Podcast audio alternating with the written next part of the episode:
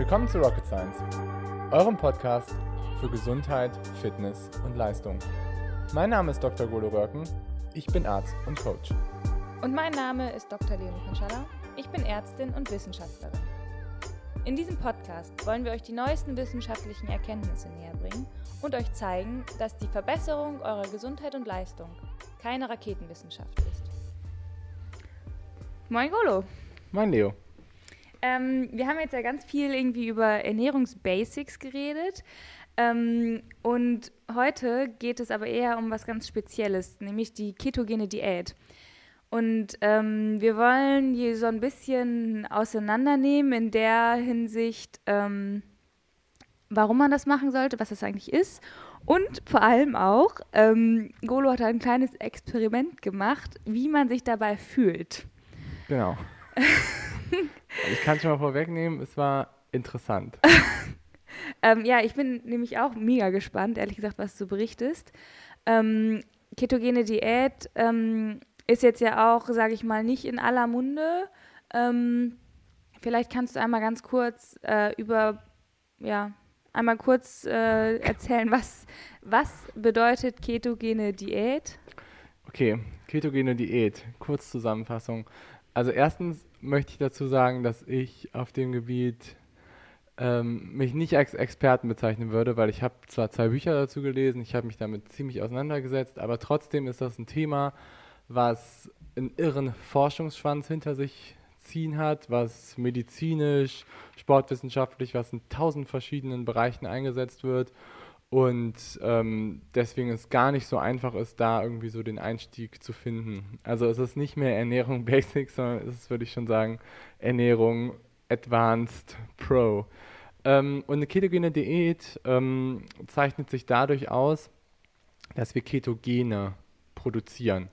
Und ähm, Ketogene ähm, beziehungsweise über Ketonkörper ist etwas, was unser Körper bildet, wenn wir ähm, eine sehr, sehr starke Fettoxidation haben und eigentlich keinerlei Kohlenhydrate mehr. Eigentlich muss man sagen, ähm, also Keto, Ketonkörper produziert man sozusagen, ähm, wenn man im Hungerstoffwechsel ist. Ne? Also es ist jetzt nichts, was man, äh, was jetzt irgendwie was ganz Neues ist, so das kann unser Körper von alleine auch machen. Richtig. Ähm, wenn wir zum Beispiel hungern. Dann Genau. produzieren wir halt Ketone, um ähm, unser Gehirn weiterhin zu versorgen. Weil, Genau. ja.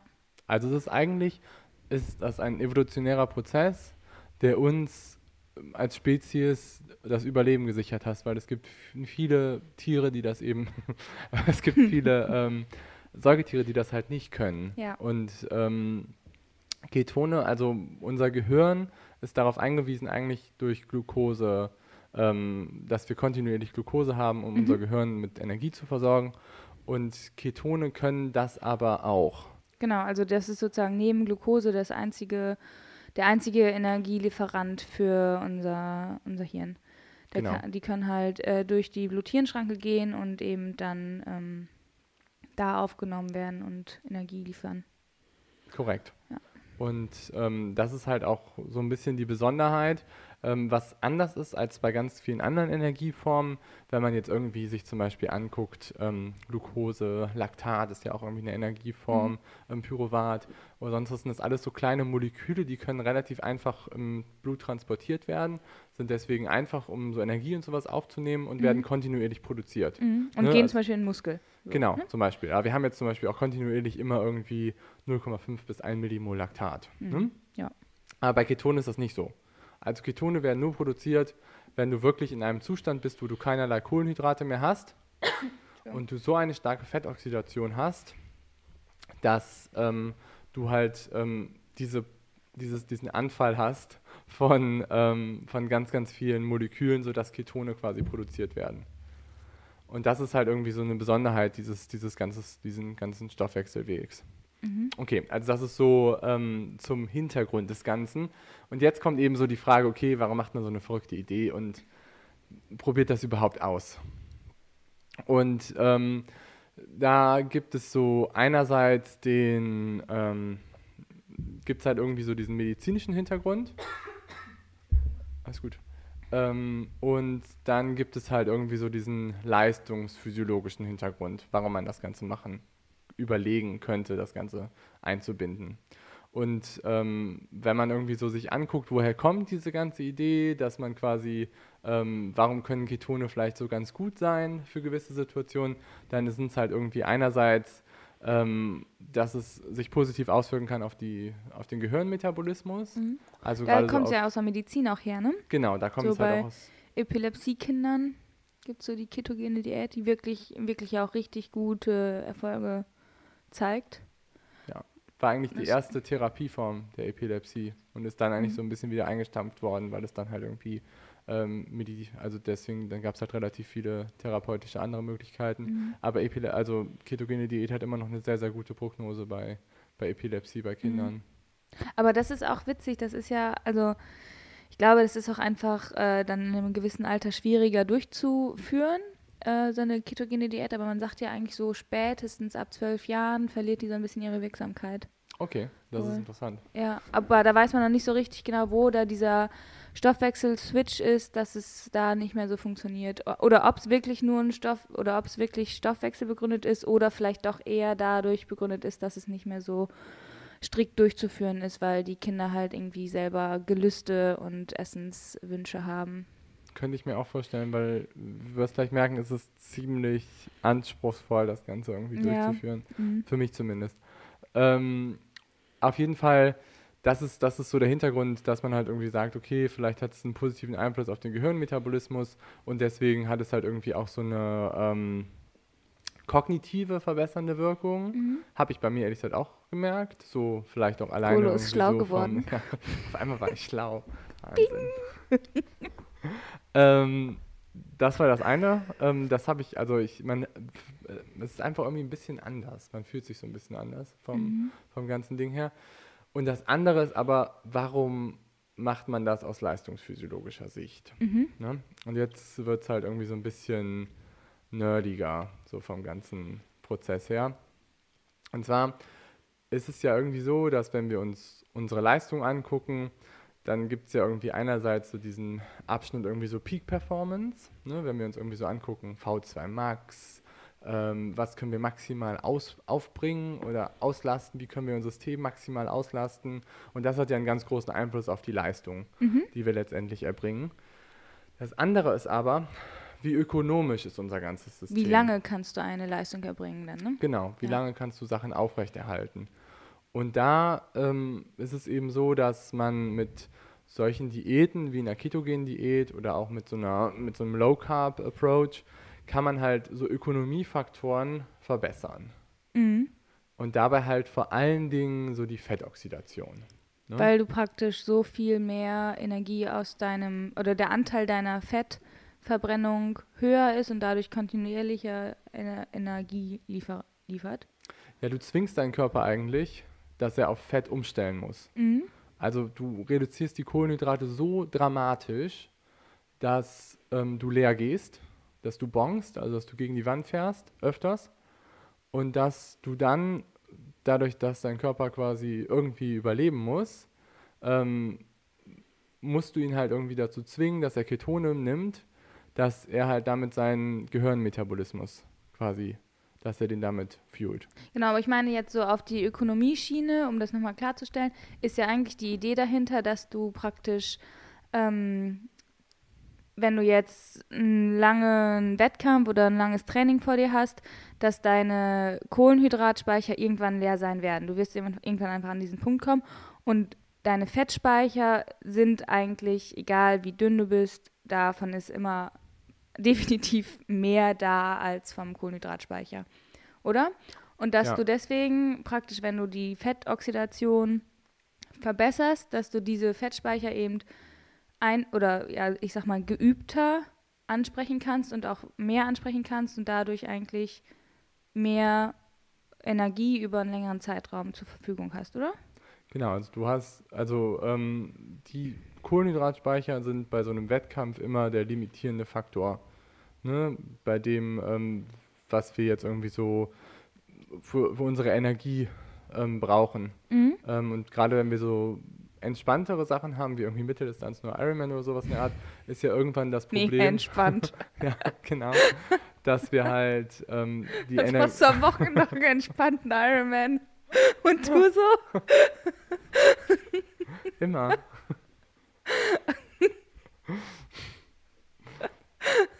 Okay. Ja. Ähm, dass man, dass die Energie, die wir halt ähm, dafür benötigen, dass wir die halt zuführen müssen. Mhm. Ne? Also um halt diese Kohlenhydrat, über diesen Kohlenhydratverbrauch aufrechtzuerhalten.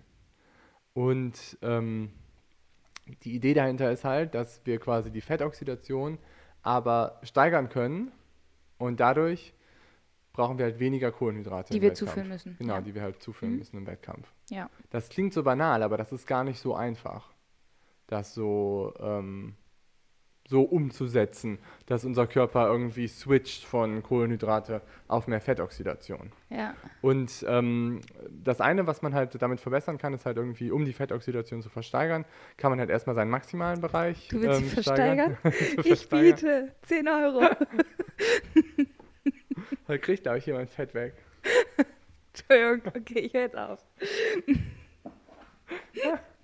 Mehr Fettverbrennung. Also, du willst Also- mit der ketogenen Diät, willst du deine Fettverbrennung steigern. Deswegen ist die ja, glaube ich, also um das mal kurz einzuwerfen, auch schon so in Bodybuilder-Kreisen relativ lange verbreitet, ne? Weil die sozusagen ihr Fett komplett verbrennen wollen damit. Oder? Ja, Ist ja das das, nicht kann so? sein. Vielleicht. Ja, könnte könnte ich mir auf jeden Fall vorstellen, sage ich mal. Ne? Also, äh, aber nochmal so zurückzukommen, um so zur Fettoxidation. also erstens, um seine Fettoxidation zu verbessern, kann man erstmal so die maximale Leistung ähm, steigern. Also wenn man eine höhere VO2 Max hat, hat man gleichzeitig auch eine höhere Fettoxidation. Weil du halt quasi mehr Sauerstoff aufnehmen kannst und dann kannst du halt auch mehr Fette verbrennen. Mhm. Klar, macht Sinn. Ähm, aber ähm, das waren halt eigentlich immer nur relativ kleine Änderungen, ähm, die man dadurch erreichen konnte. Und ähm, die wirklich krassen Änderungen waren halt mit Ernährungsformen, die halt entweder Low Carb waren oder halt sogar Ketogen. Und da muss man, glaube ich, jetzt nochmal unterscheiden zwischen Low Carb und ähm, ketogenem Ansatz. Weil ähm, wenn man sich irgendwie jetzt anguckt, wir haben ja schon mal in Ernährung Basics darüber gesprochen, ähm, wie viel Kohlenhydrate man so ungefähr aufnehmen sollte. Ähm, und ähm, die ketogene Diät ist halt der low-carbste Ansatz, den es überhaupt gibt. Genau, also vielleicht, wenn wir das einmal so in Zahlen packen. Ja, Also Low Carb Diät sagt ja eigentlich ähm, weniger als, berichtige mich, 25% Kohlenhydratanteil. Kann sein, ja, vielleicht. Und Ketogen ist dann unter 50 Milligramm oder sowas, 50 Gramm, ja. ne? Für, für, ja, oh Gott. Ich hab's, ich hab's irgendwie heute mit Milligramm und Gramm. Entschuldigung, 50 Gramm Kohlenhydrate. Aber wenn man das jetzt mal umrechnet, ähm, das heißt, wahrscheinlich so 70 Gramm Nudeln wären schon fast zu viel, oder?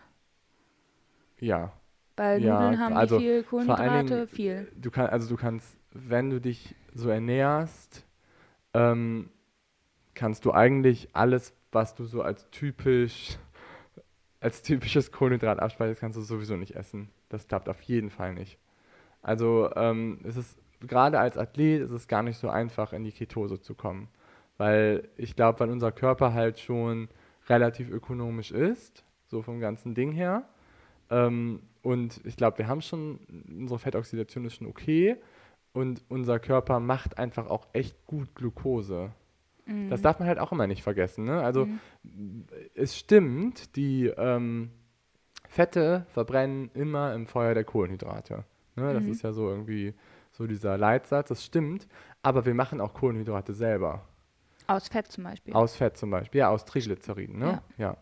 Und ähm, zum Beispiel auch ganz viel von dem Laktat, was wir ähm, produzieren, davon wird ein Großteil auch immer wieder benutzt, um Kohlenhydrate aufzubauen und danach wieder zu Glucose, verstoffwechseln. Mhm. Genau, das ist halt so dieses ähm, Laktatparadox nennt man das. Mhm. Weil es wird halt auf der einen Seite immer abgebaut und auf der anderen Seite wieder aufgebaut zu Glucose, was eigentlich irgendwie nicht so richtig viel Sinn macht. Aber Fakt ist halt, wir bauen auch immer wieder Glucose aus Triglyceriden ähm, und aus Proteinen bauen wir auch die ganze Zeit wieder Glucose Mhm. auf. Ja. Also wir können auch eine gewisse Leistung Und aufrechterhalten. das machen wir sozusagen, bevor wir anfangen, Ketone zu produzieren. Ne? Genau, ja. Mhm. Und dann, aber irgendwann kommt dieses System aus Wiederaufbau von der Glucose kommt halt zum Erliegen und dann irgendwann kommt es halt trotzdem zum Überwiegen der, der Fettoxidation, weil halt irgendwelche Substrate, die wir eigentlich brauchen, um die Glucose aufzubauen, nicht mehr zur Verfügung stehen Ja. im Zitratzyklus. Der geht halt irgendwann, läuft halt irgendwann leer quasi. Und dann werden halt so Ketone produziert. Okay, aber ich glaube, wir werden schon wieder zu spezifisch. Ja, Also wir wollten ja eigentlich nochmal kurz erklären, äh, Unterschied ketogene Diät, Low Carb Diät. genau. Und Ketogen ist dann halt irgendwie 50 Gramm am Tag, ähm, die man Kohlenhydrate? Kohlenhydrate, die man aufnimmt und ähm, ungefähr 1 Gramm bis 2 Gramm Protein ähm, pro Kilogramm Körpergewicht. Körpergewicht. Da muss man auch immer ein bisschen gucken, je nachdem, welche Proteine man aufnimmt. Es gibt auch welche, die werden relativ schnell zu Kohlenhydraten umgebaut, andere nicht so schnell zu Kohlenhydraten. Was wäre so einer, der schnell zu Kohlenhydraten umgebaut wird? Ähm, Leucin zum Beispiel, muss man ein bisschen mit aufpassen. Aber man kann jetzt nicht unterscheiden zwischen tierisch und pflanzlich und Milch oder so. Nee. Oder ich hab- also Fleisch ich und gemerkt, Milch dass ich mit Milchprodukten, dass es nicht so gut funktioniert. Mhm. ähm, mit, mit Ketonproduktion. Ähm, genau, und was halt dabei wichtig ist, wenn man das halt ausprobieren möchte, ist, glaube ich, dass man immer echt viel misst. Das, also Ketone kann man übers Blut bestimmen Und Urin auch, ne? und Urin, ja, aber Urin klappt nicht so gut. Okay. Ja, also dann würde ich mir so einen, so einen Meter kaufen. Ist relativ teuer. Das Strafen kostet irgendwie 3 Euro. Ähm, und das Gerät noch mal irgendwie 80 Euro oder so. Aber was macht man eigentlich alles? ähm, Für die Wissenschaft. genau, für den Selbstversuch. Für die Raketenwissenschaft. Ja, aber nee, kommen wir nochmal zurück zu dem, ähm, warum man das quasi macht. Ähm, Aber warte mal kurz. Ähm, Ja. Dann müssen wir ja vielleicht auch noch einmal so bei, also man sagt ja eigentlich Low Carb ähm, ist ja der eine Punkt, aber dann musst du ja auch noch unterscheiden High Fat oder High Protein. okay, jetzt wird also jetzt, wenn wir das, glaube ich, noch mit reinpacken, dann wird es, glaube ich, Okay, dann lassen wir das. Dann, dann lassen wir das. Entschuldigung. Nee, alles gut. Nee, nee, nee. Das, wir Ähm. wir kann, können das ja noch ein paar Mal aufnehmen. Es ist erst der fünfte Versuch. Nein, ähm, nee, aber das Ding ist halt, dass es halt, gab halt so drei, vier Studien, die haben halt gezeigt, dass die Fettoxidation am stärksten gesteigert wird durch so, Fett. ja, durch halt ähm, eine ketogene Diät oder halt einen Low Carb Approach. Und es Was halt heißt, dass du Fett isst. Dass du genau, dass du halt zum Großteil Fett isst, richtig. Aber nur nochmal, um das so abzuschließen, warum man das macht. Es gibt halt auch relativ viele Profi-Triathleten, die das sogar machen. So Jan van Berkel, ähm, Tim Berkel ähm, und eigentlich so alle, die unter Dan Plus trainieren. Dan Plus ist der Amateur-Weltmeister ähm, im Ironman mit einer 824 in Kona 2018, wo ich eine halbe Stunde länger gebraucht habe. Lag Ähm, auf jeden Fall an deiner Ernährung. lag definitiv nur an meiner Ernährung. Nee, aber so habe ich das erste Mal damit Kontakt quasi bekommen. Weißt du? Ich weiß noch, wie du mir danach im Auto erzählt hast. Ich habe diesen Weltmeister gegoogelt und weißt du was? Der ernährt sich ketogen. Kannst du dir das vorstellen? Nee, die machen einen Low Carb Approach, ehrlich gesagt. Aber so richtig krass. Das war doch auch irgendwie nicht mehr als 100 Milligramm, äh, 100 Gramm äh, Kohlenhydrate pro Ja, Tag. ja, aber das ist ein Unterschied. Ja, aber das, also das ist ja auch nicht viel. Nee, das ist auch nicht so viel. Stimmt. Aber gut, trotzdem nochmal zurückzukommen, du musst, bevor du, also du machst den ketogenen Approach, um deinen Metabolismus einmal umzustellen. Weißt du? Also du machst dann, diese, praxismäßig machst du dann, machst du so eine ketogene Diät, so von fünf bis zehn Tagen, um halt das einmal zu switchen. Damit dein Metabolismus einmal umgestellt wird. Das machen die so. Ja, das, das war auch meine Oder- Intention, ach das so so. zu machen. Also es ah, war du jetzt bist nicht jetzt so, geswitcht. das war, dass ich das irgendwie so Ewigkeiten mache. Ja, ich hatte ja dann, da kommen wir ja gleich noch zu sprechen. Es war nicht nur so erfolgreich. Ähm, aber ähm, du machst es halt einmal, damit du halt quasi dein, deinem Muskel beibringst, besser Fette zu oxidieren. Okay. Deswegen quasi machst du das. Ne? So, und jetzt aber dann, dann müssen wir jetzt einmal kurz erzählen, ähm, wenn ich jetzt ketogen mich ernähren möchte, ich darf 50 Gramm Kohlenhydrate essen. Und der Rest, den ich esse, ist das nur Fett? Ist das, ähm, ist es egal, was für Fett? Ist das, ähm, spielt das eine große Rolle? Also wir haben ja, wir haben ja in unserer ersten Folge gesagt, es gibt drei Makronährstoffe. ne? Ja, okay, das Ja. Protein bleibt sozusagen beim gleichen Level, bei Ja. bis zu zwei Gramm pro Genau, Kilogramm Körpergewicht. Und der Rest ist Fett. Der Rest ist Fett. Ja. Damit aus dem Fett dann praktisch Ketonkörper generiert werden können. Mhm. ja. Und was, was isst man dann so für Fett? Also es gibt ja verschiedene ähm, Fettsäuren. Mhm. Ähm, und ähm, eigentlich, was so die meisten empfehlen, ähm, man muss das halt auch so ein bisschen, man muss es auf jeden Fall ein Buch dazu lesen oder sich ein bisschen damit beschäftigen. Man kann nicht einfach so sagen, ich stelle das jetzt einfach so um. Mhm. Aber eigentlich ist es so 40% gesättigt, 40% einfach ungesättigt und 20% mehrfach ungesättigte Fettsäuren. Mhm. So ungefähr das, was, was geht. Und das ist gar nicht, also ich habe damit, ich habe es schon öfters mal ausprobiert, ähm, so einen ketogenen Switch zu machen. Ähm, das erste Mal so letztes Jahr, das hat total gefailt. Und ähm, das zweite Mal halt jetzt dieses Jahr, das war so Me Medium, das war eigentlich ganz gut, darauf komme ich ja gleich noch irgendwie zu sprechen. ähm, aber der größte Unterschied, den ich dieses Jahr gemacht habe, ist halt, dass ich weggegangen bin von den gesättigten und halt mehr gegangen bin auf einfach ungesättigte Fettsäuren. Und die findest du halt vor allen Dingen so in Olivenöl, Macadamianüsse. Ähm, ja, das war so ungefähr. Und in, Avocado und so doch auch. genau, Avocado, fette- richtig. Avocado geht auch noch gut. Was ist äh, so mit so fettem Fisch, so Makrele, Heilbutt? Das ist Da- auch gut, ja, aber Mhm. das ist halt auch ähm, mehrfach ungesättigte. Okay. Und da musst auch. du halt wieder aufpassen mit Protein und ähm, und bei Avocado musst du ein bisschen aufpassen mit ähm, Kohlenhydraten. Das heißt, selbst wenn du mehr als zwei Gramm Protein essen solltest, ist es auch ein Problem. Es ist nicht nur das, die Kohlenhydrate ein Problem, sondern auch das Protein, Korrekt, obwohl das ja eigentlich gar nicht so doll äh, korrekt. die Ich würde sogar sagen, dass die meisten den Fehler machen, zumindest ähm, laut einiger Bücher, die ich gelesen habe, dass ähm, die den Fehler machen, dass sie sich mit den Proteinen aus der Ketose rauskicken, als Ach, mit den krass. Kohlenhydraten. Okay. Weil Proteine halt relativ, ein paar Proteine halt relativ einfach umgebaut werden zu Glucose. Glucose. Ah, Genau. okay. Mhm. Ja? Also du Okay. musst diesen hohen Fettanteil haben, um das halt ähm, in Gang zu setzen. Und das heißt jetzt, irgendwie so praktisch betrachtet, äh, ja, wie sieht dann irgendwie so ein Tag aus? Ja, äh, Ja. genau, das ist jetzt echt spannend. Also du hast, ähm, du hast praktisch gesagt, so Montagmorgen, ähm, ich gehe jetzt in die Ketose. Aber wie hast, wie hast du das angestellt? Was war, was war dein erste, deine erste Mahlzeit? Ja, also du hast ja schon gesagt, man geht am schnellsten in die Ketose, wenn man halt so eine Hungerphase Mhm. vorab ähm, schaltet, sage ich mal. Ähm, wie gesagt, das ist jetzt kein medizinischer Rat hier, sondern das ist jetzt alles nur ähm, ja, erfahrungsmäßig äh, Meerschweinchen, äh, Rattenversuch, was auch immer, ja. Ähm, und ich habe gesagt, okay, ich faste erstmal 24 Stunden. Ähm, in der Zeit war ich, habe ich zwei Sessions gemacht. Ging eigentlich ganz gut ähm, bei den Sessions. Ähm, war halt alles super locker. Und dann habe ich abends ähm, irgendwie ein Omelette gegessen mit Käse und irgendwie vier Eier oder so. Und einen Salat. Salat geht eigentlich auch immer noch ganz gut. Mhm. Mit ähm, relativ viel Olivenöl.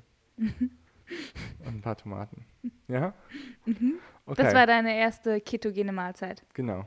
Das Ja. hört sich, also wenn man Salat so viel essen kann, wie man will, ist es ja eigentlich zumindest in Ordnung, oder? Ja, das geht ganz gut. Mhm. Mit Möhren muss man ein bisschen aufpassen. Oh, Ach, schade. Aber sonst, Leonie isst sehr gerne Möhren. Ja, die sind lecker. Du hast ja immer bei, deiner, bei deinen Radtouren dabei bei den Lagen. ja, manchmal schon. Das finde ich super. Ja, why not? Ähm, genau, dann am nächsten Morgen ähm, habe ich halt auch morgens wieder ein Omelett gegessen mit Bacon und eine Avocado. Mhm. Ja? Mhm. Dann ähm, mittags habe ich einen Bulletproof Coffee getrunken. Also ein Bulletproof Coffee ist ähm, so, ich benutze dafür 20 Gramm, also Bulletproof Coffee ist eigentlich nur Fett mit ähm, Kaffee. Ja, ich schon gesagt, Und- Koffein steigert die Fettoxidation Genau. und Fett ist sozusagen das Fuel Mhm. dafür. Habe ich mich am Anfang auch ziemlich schwer mitgetan. Mittlerweile finde ich trinke ich es auch so manchmal auch. Ich finde es echt ganz, ganz gut. Also ich muss sagen, ich habe es ja noch nie ausprobiert, aber ich finde diese Vorstellung so ekelig. So einen leckeren Kaffee, so einen leckeren Espresso mit irgendwie Butter und Kokosöl. Äh.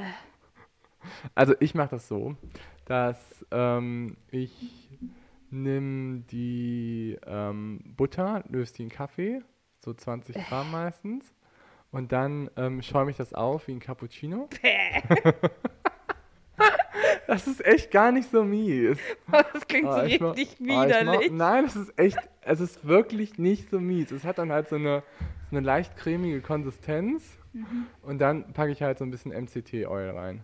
Ja, das müssen wir vielleicht auch kurz einmal sagen. Was ist MCT-Oil? MCT-Oil, das haben wir auch schon, glaube ich, zum Bayern bei den Makros besprochen. Aber, ja, haben, ja ne? doch, haben wir, glaube ich, ne? Ähm, so ja. Medium Chain ähm, Triglycerides, die gehen halt direkt in die Leber und führen deswegen schneller zur Ketonkörperbildung. Man nennt ja auch so ein bisschen die exogenen ähm, Ketonkörper für den armen Mann. Also das heißt, das Exogen sind halt quasi die zugeführten Ketonkörper. Man kann ja auch Ketone kaufen. Darauf kommen wir ganz am Ende vielleicht nochmal zu sprechen kurz. Ja. Ähm, und MCTs steigern ähm, die steigern so den, die, den Ketonbereich, ähm, wenn man sie direkt aufnimmt, irgendwie so 10 bis 15 Gramm ähm, um so 0,1, 0,2. Ja. Also das sind ja einfach bestimmte Fette, ne? Aber mhm. sind halt auch Fette.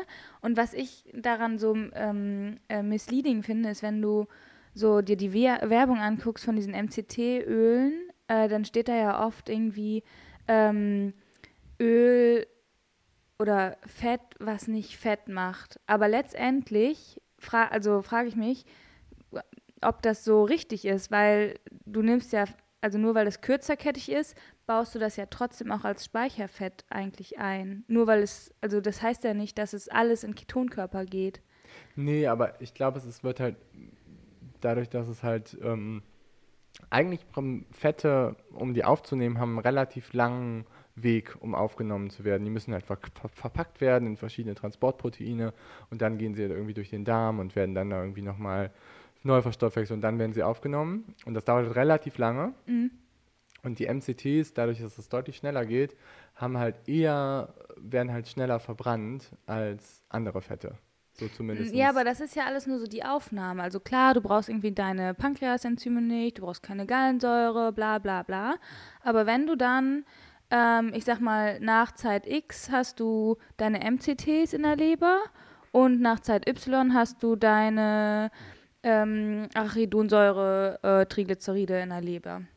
Mhm. dann ist ja eigentlich ähm, sozusagen der, muss ja sozusagen der Metabolismus stimmen, dass du Ketonkörper machen kannst oder nicht. Egal welches Substrat du hast. Klar geht das bei dem einen sozusagen schneller, weil das weniger unterteilt werden muss, als beim anderen.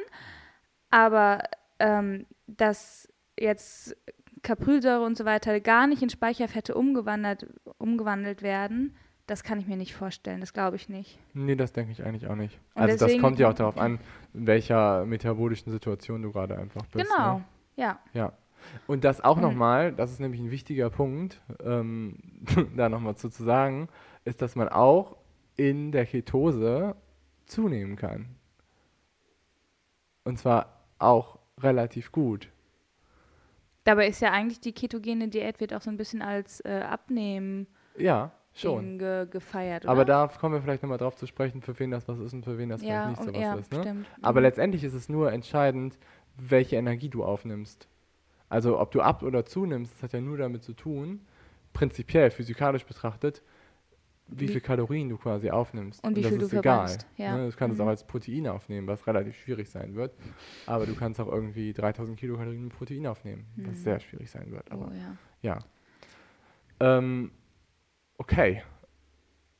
Ja, aber. Na gut, aber jetzt, ja, also der Bulletproof Coffee mit dem genau. MCT-Öl ja. oder nicht oder wie auch immer. Und was hast du dann, wie ging, also ich meine, jetzt ist schon mittags, du hast du dazwischen Sport gemacht? Ja. Und wie ja. war das so? Ähm, okay, also ich habe angefangen ähm, montags und die ersten drei Tage waren halt echt übel. Das war also dieses typische so, ähm, man geht halt irgendwie so energetisch down. Also man Mhm. läuft irgendwie so ge- gegen die Wand, einem einem ist so ein bisschen schwindlig. Ähm, man fühlt sich echt ziemlich, ziemlich bescheiden, Mhm. ähm, hat immer so ein bisschen Schweißausbrüche. Ähm, wenn man irgendwie die Treppe hochgeht und so, denkt man so ein bisschen, der Blutdruck versagt. Ein bisschen aufpassen, dass man nicht umkippt. Ähm, man muss halt immer darauf achten, dass man genug Elektrolyte auch weiterhin zu sich nimmt. Okay. Also vor allen Dingen Natrium und so braucht man deutlich mehr. Man schwitzt auch viel mehr. Aha. Und ähm, ich hatte auch das Gefühl, man stinkt auch irgendwie mehr. Weil ich glaube, man produziert mehr Harnsäure oder so. Ich weiß es nicht genau. Auf jeden Fall habe ich zu Hause ein bisschen Ärger gekriegt. Aber ich kriege immer Ärger, wenn ich irgendwie so ähm, irgendwelche verrückten Diätformen oder sowas ausprobiere und wir nicht mehr das essen können, was wir normalerweise essen. Naja, aber ich kannte das schon, ne? so von vor letztem Jahr, da habe ich es auch ausprobiert. Die, die ersten drei Tage waren damals auch total bescheiden. Äh, danach, vor einem Jahr waren danach die Tage auch nicht gut. Mhm. Aber diesmal waren danach drei Tage richtig gut. Da hast du dich auch weiter ketogen ernährt. Genau, und dann hatte ich auch das erste Mal, dass ich einen Ketonkörperanstieg hatte. Also es hat so zwei bis drei Tage gedauert, bis ich in die Ketose gekommen bin. Mhm. Das Ketose heißt so für einen Athleten alles über oberhalb von 0,5 Millimol Ketone im Körper. Ketone im Körper. Also im und Blut. ich bin niemand, der, glaube ich, so mega viel produziert. Also ich war so im Bereich von 0,5 bis ähm, 1,6, 1,7. Das ist eigentlich ziemlich gering, muss man sagen. Und meistens, ähm, wenn man aufwacht, sind die Ketonkörper immer noch relativ gering und steigen dann im Laufe des Tages Wie oft an. hast du so pro Tag gemessen? Ein bis zweimal. Eine teure Angelegenheit. Mhm. Ja. ähm, nee, aber ähm, danach habe ich mich drei Tage richtig gut gefühlt. Also danach hatte ich so drei Tage Mit der ketogenen Ernährung weiterhin, ne? mit der ketogenen Ernährung weiterhin, genau. Und dann in Ketose. Und ich hatte halt echt das Gefühl, dass ähm, ich kognitiv mich halt mega gut Da war der schlaue. Moment. Genau, da war der schlaue Moment für drei Tage. Richtig viel geschafft, richtig viel Studien korrigiert. nee, ähm, aber das war, das war echt, das war echt mega interessant und vor allen Dingen so bei auch so langen Sessions und so hat man sich echt gut gefühlt. Und hast du in Und- der Zeit auch mal eine Hit-Session gemacht, so eine richtig hochintensive, Äh, ja, schnellkräftige? eine. Also sagen wir mal so, der Hit-Bereich leidet, ne? Ja, okay. Enorm. Also dafür braucht man einfach die Kohlenhydrate. Dafür brauchst du auf jeden Fall die mehr Kohlenhydrate als die, die du dann hast. Also man sagt, bei den Studien, die das so, wie gesagt, Kohlenhydrate produzierst du auch selber, produzierst du auch in Ketose selber ähm, und du hast nicht in, dein, in deiner Muskulatur null Kohlenhydrate, das geht einfach nicht, da bist du auch dann tot. Ähm, und ähm, dein Blutzuckerspiegel ist auch komplett konstant, ähm, weil das kann unser Körper halt nicht verkraften. Wenn du irgendwie da Fluktuationen drin hast, dann gehst du einfach down. Es ist doch sogar so, dass du unter Ketose teilweise einen relativ hohen Blutzucker hast, weil du so viel selber produzierst, oder? Ja, also ist schon ein bisschen geringer, so kontinuierlich dabei, aber was krass ist, ist, wenn du halt eine hochintensive Session machst. Dann geht der halt richtig nach oben. Genau, ja, Ja. Entschuldigung, das meinte Genau. ich jetzt, ja. Aber daran merkst du halt auch, dass dann auch dein Körper, auch obwohl du seit vier Tagen nichts an Kohlenhydraten gegessen hast, oder so gut wie nichts, ähm, dass du halt trotzdem auch ähm, ein bisschen Speicherglykogen hast. Und es gibt auch zwei, drei Studien, die das auch zeigen, die halt auch zeigen, dass wenn du, auch wenn du keine Kohlenhydrate isst, dass du halt trotzdem ähm, Glykogen in deiner Muskulatur abspeicherst. Mhm. Ne? Aber dann hatte ich, ich hatte dann, ich habe dann meistens, also ich habe zwei, eine Hit-Session habe ich gemacht und da hatte ich einen Blutglukosewert von 130, 140 Okay. und ähm, hatte Ketone irgendwie von mm, 0,6, 0,7. Okay. Also die sind dann eher ein bisschen sogar runtergegangen dabei. Also Blutzucker für sozusagen nicht nüchtern absolut im Normbereich und Ketone ein bisschen vermindert. Genau. Und wie hast du dich dabei gefühlt? Ja, nicht so gut. Also schwere Beine wahrscheinlich, oder? Ja, Also- also, du kamst einfach nicht so hoch und du hattest halt einen deutlich höheren Puls. Du Mhm. bist halt mm, schon, also da kardiovaskulär warst du echt richtig am Arbeiten, Mhm. aber du kamst einfach nicht so in diese Intensitätsbereiche, die du normalerweise reinkommst. Und hattest so. du auch das Gefühl, dass du mehr Laktat dann produzierst, dass du schneller übersäuerst? Das ist ja eigentlich auch ein positiver Effekt, sagt man von der ketogenen Diät, ne? was man sich darauf erhofft, dass du eigentlich nicht so schnell übersäuerst. Aber äh, auch am Anfang schon? Nee, vielleicht nicht unbedingt. Also da hatte ich keinen großen Unterschied, muss Okay. ich sagen. Das Mhm. war jetzt nicht wirklich.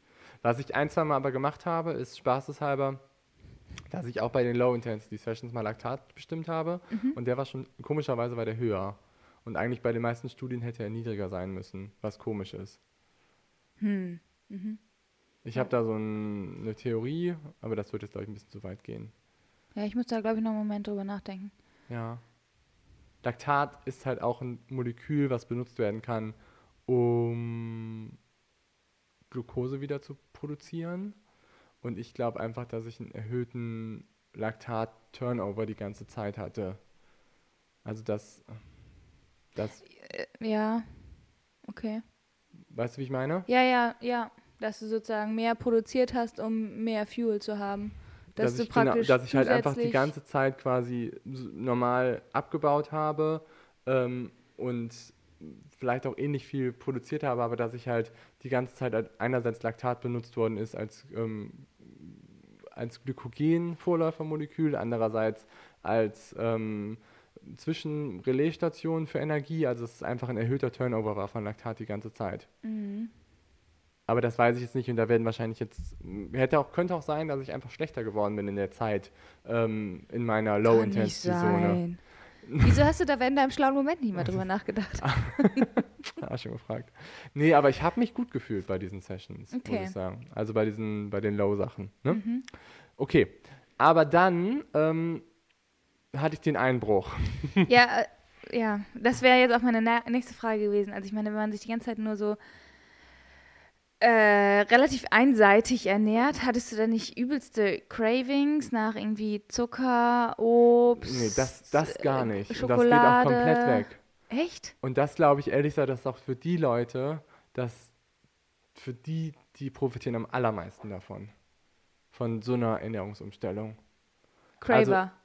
Craver und Leute mit leichtem Übergewicht, die halt, glaube ich, noch ein bisschen mehr Fettmasse haben, als ich das jetzt vielleicht habe. ja. Also ich meine, ähm, ich habe vorher mich hier irgendwie auf meine Fettwaage irgendwie gestellt. Ne? Das ist ja natürlich irgendwie die Aussagekraft ist immer relativ ähm, semi von solchen Produkten, aber ähm, die hat immer ist immerhin so eine Vierpunktmessung und die Waage ist eigentlich ganz okay, wenn man sie vergleicht mit ähm, Kalipermessungen, die ich so gemacht habe. Und da hatte ich irgendwie 8% Körperfett. Okay, das ist nicht viel. Und ähm, ja, so, für einen Triathleten ist es, ist es glaube ich, ein guter Wert. So mehr, weniger sollte man auch nicht haben. Und dann bin ich halt irgendwie bei dieser, bei der ketogenen Sache bin ich halt irgendwie dann so auf 6, Oh, ne? Und dann ähm, habe ich mich noch so ganz okay gefühlt. Und dann hatte ich halt so diesen Moment, wo ich mich gar nicht mehr gut gefühlt habe. Und ich glaube echt, dass das damit ein bisschen zusammenhängt, dass ich einfach ähm, vielleicht an den Punkt gekommen bin, wo Fettmasse einfach zu gering wurde. mhm.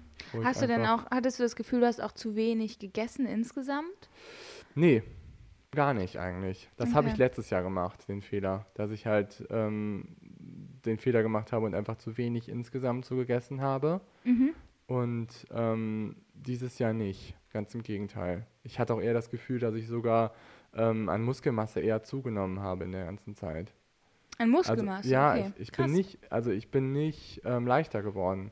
Aber ich hatte halt das Gefühl, dass ich an, an Fettmasse halt enorm verliere. Okay. So, einfach vom ganzen. Ähm, ich habe natürlich auch weiter ein Krafttraining gemacht, weil ich halt auch Angst davor hatte, irgendwie Muskelmasse oder sowas zu verlieren. Gott, Hilfe.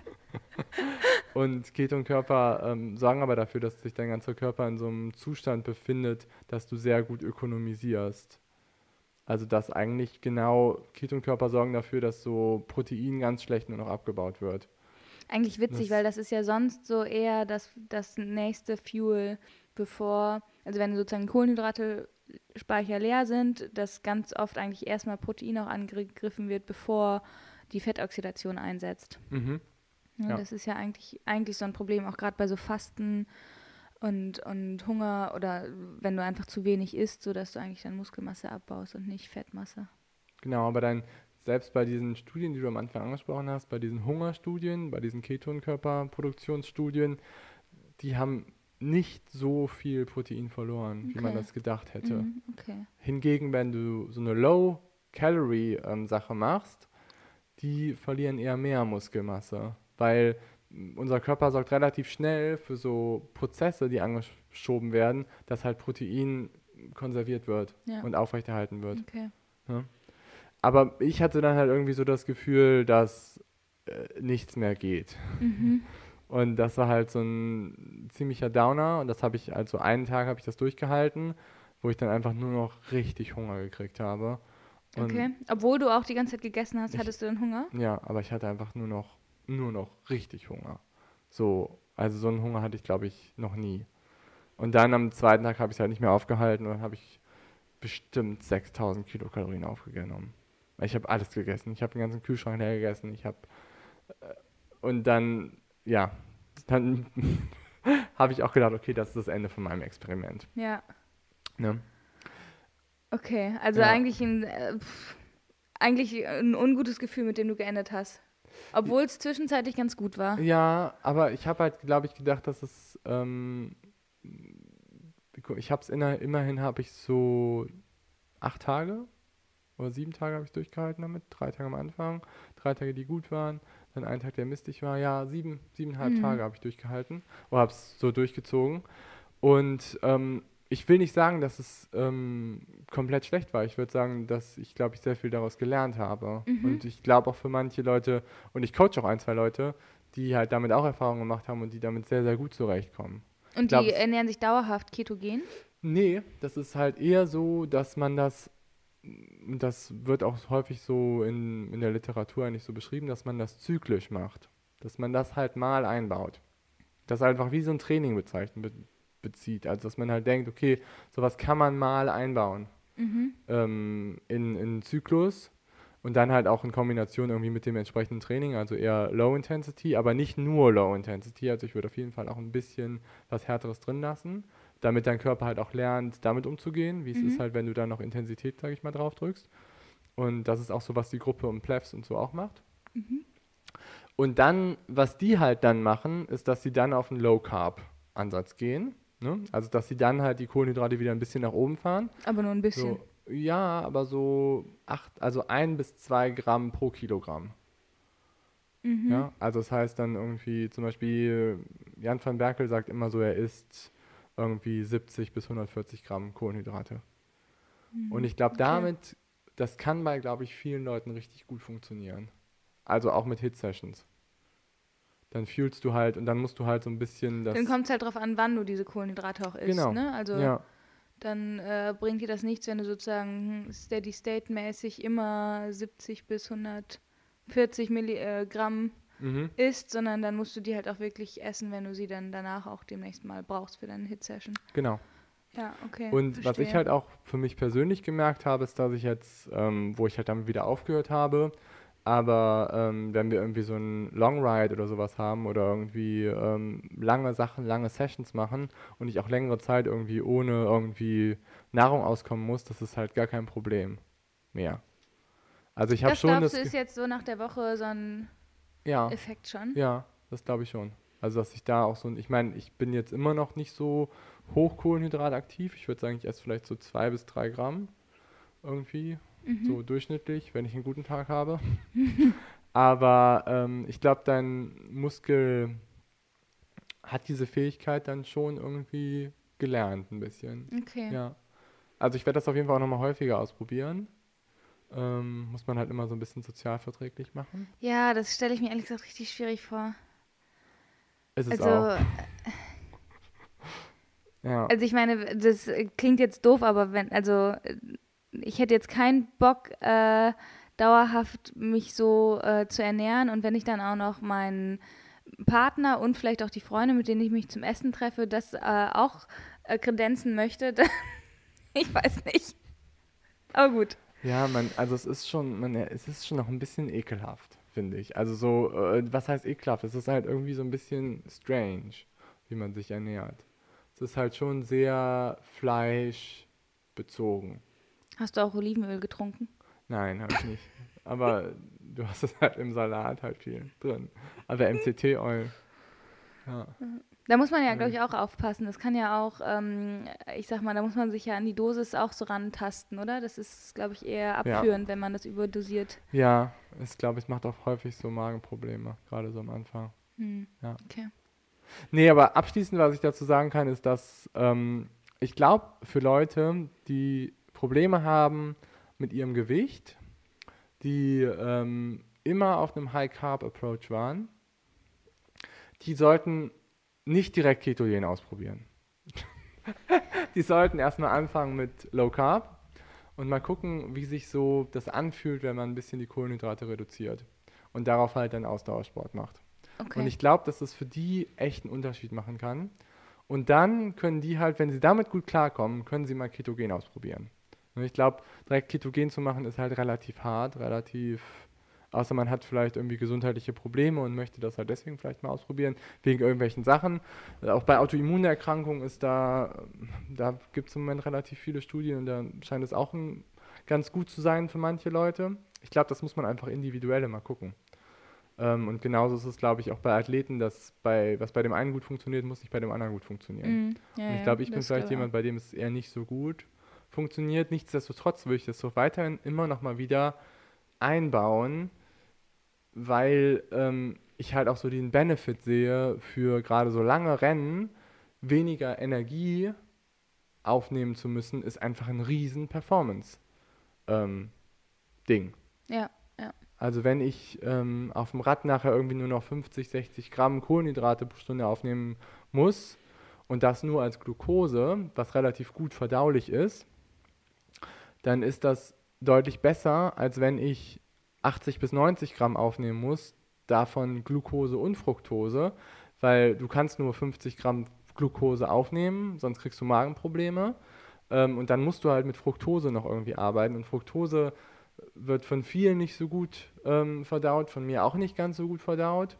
Und ähm, habe ich eher mit Probleme. Und wenn ich dann halt irgendwie aus dem Weg gehen kann, dann werde ich das irgendwie probieren. mhm. Und das ist halt so der Hintergrund des Ganzen, ne? warum man das irgendwie macht. Es geht nicht darum, irgendwie nochmal die V2 Max oder sowas in der Art zu verbessern da, sondern es geht eher so darum, sich halt noch ein bisschen mehr zu ökonomisieren. Spannend, dass es auch echt so, ähm, ich sag mal, ein Wochenzyklen dann sein können oder weiß nicht, vielleicht reichen auch schon drei gute Tage so, äh, dass du das dann ähm, in deiner Ökonomie auf lange Zeit auch äh, reproduzieren kannst. Das hätte ich ehrlich gesagt nicht gedacht. Also ich habe mich jetzt längst nicht so viel wie du mit der ketogenen Diät befasst, aber ich dachte halt, das ist eigentlich eher so ein Ding, dass du ähm, langfristig dich halt sehr äh, fettreich, ähm, kohlenhydratarm ernährst, um halt sozusagen immer diesen äh, Switch zur verbesserten Fettoxidation hast, damit du dann davon wirklich profi- profitierst. Aber dass das so ein, ich sag mal, auch schon so einen Einmaleffekt hat, das wäre ich, also da wäre ich ehrlich gesagt gar nicht drauf gekommen. So, so hätte ich das gar nicht gedacht. Aber ist ja cool, wenn das, wenn das klappt. ja, Ähm, und auch, auch in Tiermodellen wird das halt auch, also ketogene Diät hat ja auch bei anderen Erkrankungen, halt auch zum Beispiel bei, bei Krebs oder so hat das ja auch, ne? Und das Ja. wird ja auch vermehrt jetzt mittlerweile Ja. eingesetzt. Da muss man allerdings auch aufpassen, ne? Da ist ja auch ein, auch, äh, ein schmaler Grad, den man da sich angucken kann. Auf jeden Äh, Fall. oder der, der besteht und das ist ja auch wirklich nicht äh, von Krebs zu Krebs äh, zu werten, dass da irgendwie eine ketogene Diät hilft und es ist auch, äh, ja, da besteht, glaube ich, noch ganz, ganz viel Forschungsbedarf, dass man das wirklich empfehlen kann. Ja. Aber auch bei Athleten ist es auch so, dass man da halt auch immer individuell das Ganze sich anschauen Mhm. sollte. Aber man sollte halt auch mal über den Tellerrand gucken und gucken, ob man nicht auch mal was anderes ausprobieren sollte. Ne? Sich jetzt nur rein ketogen zu ernähren, würde ich nicht empfehlen. Auf keinen Fall. Es hat dann auch negative Effekte auf den Kohlenhydratstoffwechsel, auf ähm, ja, wie gut wir Kohlenhydrate verstoffwechseln können. Ja. Dann spricht man so von Oxidation von Kohlenhydraten. Und wenn man immer Low Carb, nie Kohlenhydrate wirklich zuführt, dann oder eher dann ketogen ist, dann ähm, hat man wahrscheinlich auch Pro Probleme, dass gewisse Enzyme nicht mehr so gut funktionieren. Ja, die, Ja. deine, deine Glukosestoffwechsel leiden da doch extrem drunter, oder? Genau. Und ja, und deswegen Ähm, ist dann und auch die Aufnahme vor allem auch, ne? Dass du, wenn du sagst, du ernährst dich irgendwie dauerhaft low carb, dass du dann nicht mal mehr deine 50 Gramm Glucose Ja, im Rennen aufnehmen und, und verarbeiten kannst. Ja. Das ist ja. Aber äh, ich glaube, dann- wenn du so diese 1 bis 2 Gramm ähm, pro Kilogramm machst, hast du damit nicht so das große Problem. Ich meine, du könntest es halt dann auch immer noch ausprobieren. Ich glaube, da kommt es halt dann auch echt drauf an, ob du nicht mal zwischendurch so, ich sag mal, Peaks hast, wo du deutlich mehr aufnimmst. Auch vor so Hit-Sessions Mhm. dann gerade. Und dann würdest du das ja auch weiterhin immer wieder deinen Körper sozusagen challengen, dass er mehr Glucose dann zur Verfügung hat und aufnehmen kann und muss. Ähm, ich glaube, das sind da halt schon so Punkte, die dann da auch mit reinspielen. Also ich Mhm. glaube halt, wenn du jetzt definitiv nie mehr als ein Gramm Kohlenhydrat pro Kilogramm Körpergewicht pro Tag aufnimmst. Ich glaube schon, dass du deine, deine ähm, Leistungsfähigkeit, was die Glukosestoffwechselung im Peak angeht, dass du die dann auf lange Sicht auf jeden Fall reduzierst. Weil ich meine, 70, 70 äh, Gramm jetzt zum Beispiel, das über den Tag verteilt, ist ja ein Riesenunterschied zu 50, 60 Gramm pro Stunde. Und ähm, so, wenn man sich das mal überlegt, das kann ja vorne und hinten nicht klappen. Nee, ja. Ja. Du musst es dann halt vielleicht in der Einheit mal öfters einbauen. Genau, und das meine man ich halt. Selbst wenn du dich low carb ernährst, dann brauchst du halt, glaube ich, schon auch mal so die Peaks, äh, dass du halt diese, diese Möglichkeit deinem Körper immer mal wieder aufzeigst, dass er das auch können muss und das so halt auch trainierst weiter. Ja, vielleicht. Mhm. Gibt sogar eine Studie von so irgendwie Südafrikanern, die das auch gecheckt haben. Das sind auch Leute, die in der ketogenen Diät sind, die halt vorher ein bisschen Kohlenhydrate substituieren, dass sie darauf positiv ansprechen. Mhm. War bei N gleich 1, also Ja, gut. immer okay. fraglich. Ja. Nee, aber ähm, Ja, aber mega spannend. Also ähm, echt spannend, was man da, glaube ich, so verändern kann. Und ich glaube auch, äh, ich meine, du hast jetzt ja viel beschrieben schon, was es so für dich für Auswirkungen hatte. Ich glaube, da gibt es aber noch viel mehr, äh, auch was da noch an Stoffwechselwegen angesprochen wird, Hormonstoffwechsel auch und ähm, so auf lange Sicht. Ich glaube, da gibt es noch ein paar Sachen, die wir auch echt besprechen sollten. ja, ich glaube Äh. auch. Ich glaube, ähm, die meisten sind jetzt auch eher verwirrter als ähm, wissen jetzt irgendwie mehr darüber, weil das ist einfach auch ein Thema. Wir wollten das gerne besprechen, aber es ist auf jeden Fall was, was relativ Rocket Science ist. Es ist nicht ganz so einfach, Mhm. das irgendwie auch ähm, zu durchblicken, warum das sinnvoll sein kann. Und, Und für wen es aber, glaube ich, vielleicht auch nicht so sinnvoll sein Genau. könnte, ne? richtig. Also ich glaube, das ist halt auch so die Quintessenz des Ganzen, einfach zu sagen, ja, ich mache jetzt Keto, ähm, aber ohne irgendwie, ähm, oder beziehungsweise, ja, ohne die Hintergründe dahinter zu verstehen, warum man das macht, ist, glaube ich, nicht sinnvoll. Deswegen ähm, könnt ihr euch, glaube ich, schon auf eine nächste Folge freuen, wo wir so ein bisschen äh, ja, da weiter tiefer einsteigen und vielleicht nochmal so ein bisschen Pro und Contra beleuchten. Dann machen wir einen richtigen Nerd-Talk. Ja, das war jetzt der äh, Golo-Szene-Talk. Nein. Okay. Aber, also ja, mega interessant, was du so berichten konntest und ähm, mehr Infos gibt es nächstes Mal, würde ich sagen, oder? Ja, klingt gut. Gut. Macht's gut, Leute. Tschüssi. Bye, bye.